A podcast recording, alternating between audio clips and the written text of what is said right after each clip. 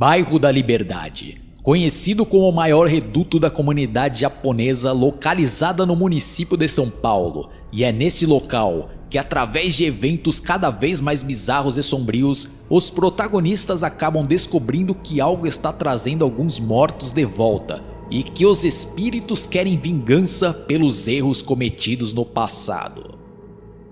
Sejam bem-vindos a mais um podcast do canal Oswaldo Potência e hoje estarei analisando o seriado Spectros, lançado na Netflix nesse ano de 2020. E como a sinopse já diz, um grupo né, de jovens acaba se envolvendo nesse, nesses eventos estranhos e bizarros, né? e eles descrevem né, uma sinopse que até te chama atenção para você conferir nesse seriado, ainda mais que ele foi todo feito no Brasil e, e filmado ali no, no bairro da Liberdade, em São Paulo. E eu que frequento né, esse bairro ali de vez em quando, né, apesar de, de morar em Santos, mas eu conheço ali né, uma boa parte até dos cenários que são mostrados. Isso daí eu achei bem legal, né? E, e até por ter né, a produção ali, o financiamento da Netflix e ter na direção um americano que é o Douglas Petrie, que tem como principal destaque no seu currículo aquele seriado Buffy, a Caça Vampiros. Mas, né, tem alguns pontos negativos aí que deixaram muito a desejar. Mas vamos começar aqui primeiro com os pontos positivos, né? Acho que no geral o elenco foi bem escolhido. Acho que o grande destaque aí, a grande revelação, no meu ponto de vista, foi do ator mirim Enzo Baroni, que teve uma atuação convincente. Esse daí acho que tem tudo para se tornar um grande ator no futuro, né?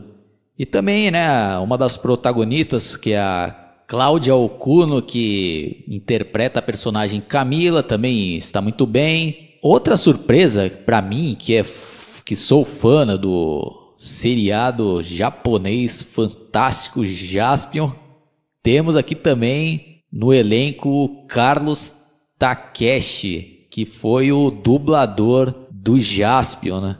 Então, muito legal ter ele aqui no elenco, sem contar que ele também é um, um grande ator. E ele interpreta o pai da Camila. E outro destaque aí que é muito legal são as locações no bairro da Liberdade, né? Como eu falei, né? Quando a gente conhece o lugar, é legal pra caramba você ver um seriado ali com lugares ali que você frequenta. Então temos ali o, a delegacia, o primeiro DP e diversas outras localizações ali que para quem frequenta ali ou até faz turismo vai lembrar ali, né? A produção e a fotografia também não deixam a desejar, né? Mas agora vamos falar aqui dos pontos negativos, né? Começando aqui pelo a escalação do ator que faz o protagonista, que é o Danilo Mesquita. Acho que foi uma escolha que não funcionou para esse papel. Acho que ele não convence aí que é um cara malandro, não, um cara que vive na dureza, né? não, não tá convencendo. Não, não, não consigo comprar a ideia que esse cara aí teria ligação com máfia chinesa, né? Para esse tipo de serviço aí pesado. Não, não tá convencendo aí não. Infelizmente, aí com todo respeito, mas eu não conheço os outros trabalhos desse ator, mas nesse daqui eu não gostei, acho que ficou muito fraco e perdeu muito a série com, com a atuação fraquíssima desse ator aí, né? Outra coisa também que me incomodou demais é o andamento desse, desse seriado. Né? Ele é muito lento, né? uma enrolação absurda. E outra coisa também que eu que acho que foi uma escolha errada, né? no meu ponto de vista, foi a, a narrativa que eles escolheram para esse seriado. Né? Muito confusa e é, aquele tipo de narrativa, né? Que já encheu o saco, né? Que pô, já tá na modinha aí faz muito tempo, né? Que mostra né, um, um, fato, aí depois vai voltando no tempo, né? Aí volta no tempo, aí explica um pouco, aí depois volta de novo, né, pro presente, aí depois volta depois pro os acontecimentos, pô, aí fica uma enrolação do caraco, né? E uma história que eles tentam fazer um, um mistério, mas fica chato, né? Chato, você não, pô, tem uma hora lá que você não aguenta mais assistir isso daí, mas você, pô, quando que vai, né, adiantar, né? É quando finalmente ainda tem alguma reviravolta, aí você, pô, agora vai embalar o seriado, né? Aí volta de novo, uma enrolação do caraco, né?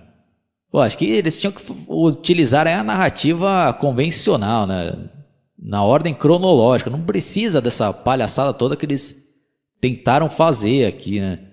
Pô, e outra coisa também que, que dá até um pouco de vergonha alheia são alguns efeitos especiais que que não assustam ninguém ali, né? E se perdeu demais aí, né? Acho que eles quiseram fazer um, um seriado, né? Com, nossa, com várias reviravoltas, uma história mirabolante, né? Mas não consegue atingir esse objetivo, não consegue. E sendo até sincero, eu só consegui assistir isso daqui até o quinto episódio e parei, mano, porque tava chato demais, meu. Tava muito lento, não. Pelo amor de Deus, horrível, né? E é uma pena que eles perderam né, uma grande oportunidade de fazer um seriado com essa temática de terror, né, com, com uma produção internacional. Acho que poderiam ter feito uma história bem mais simples aí, porque o algo mais trash, né, levado pro até pro humor, né, não querendo fazer um negócio sério, mas só que você não consegue comprar ideia, né, que tem coisas muito toscas aí nesse seriado que pelo amor de Deus, né? E eu não sei qual que é o público-alvo desse seriado, né? Porque para adultos aí vai achar o negócio bem bobinho, né? Bem chato pra caraco, né? Como eu já comentei, né? Eu não aguentei, né? Repetindo aqui, no quinto episódio eu falei, ah, não, pra mim dá, chega, né? Não vou continuar. E para adolescentes também acho que vai achar um porre, né? Porque tem vários outros seriados internacionais dessa temática aí de terror que são bem melhores do que esse, né? E criança não vai achar legal também, né? Provavelmente, ainda mais com essa narrativa toda complicada que eles tentam fazer aí. Estão transformando um negócio, um verdadeiro porre para se aguentar até o final isso daqui. Então, ó, desculpem aí, né? Todos os envolvidos nesse projeto, mas para mim foi reprovado isso daqui. É uma pena, né? Repetindo, uma pena que tiveram uma grande oportunidade de ter feito algo legal aí, né? Poderiam ter feito um negócio bem mais simples aí, um negócio mais dinâmico, até mais divertido, levado pro trash, né? Então, é, é, é triste, né? Esse que é o, o meu sentimento após né, assistir esses cinco episódios. Bom, deixando bem claro aqui que eu não sou o dono da verdade, né? Cada um tem uma percepção e uma opinião quando assiste um seriado, então fique na conta e risco de vocês, caso vocês ainda não tenham assistido, né? Se quiserem arriscar, quem sabe vocês tenham uma percepção diferente e até gostem desse seriado, né? Que não foi o meu caso. Então é isso daí, pessoal. Espero que vocês tenham curtido a minha análise. Caso vocês discordem, deixem aí nos comentários, mas já avisando que se vierem com xingamentos ou infantilidade, nem vou perder meu tempo respondendo, só vai ser sumariamente bloqueado. Quem caiu por acaso, dá uma fuçada no meu canal que tem diversas análises de filmes e outros assuntos relacionados à cultura pop. E confiram também meu trabalho como músico no Spotify ou no próprio YouTube. Procurem por Charopex. Falou e até a próxima.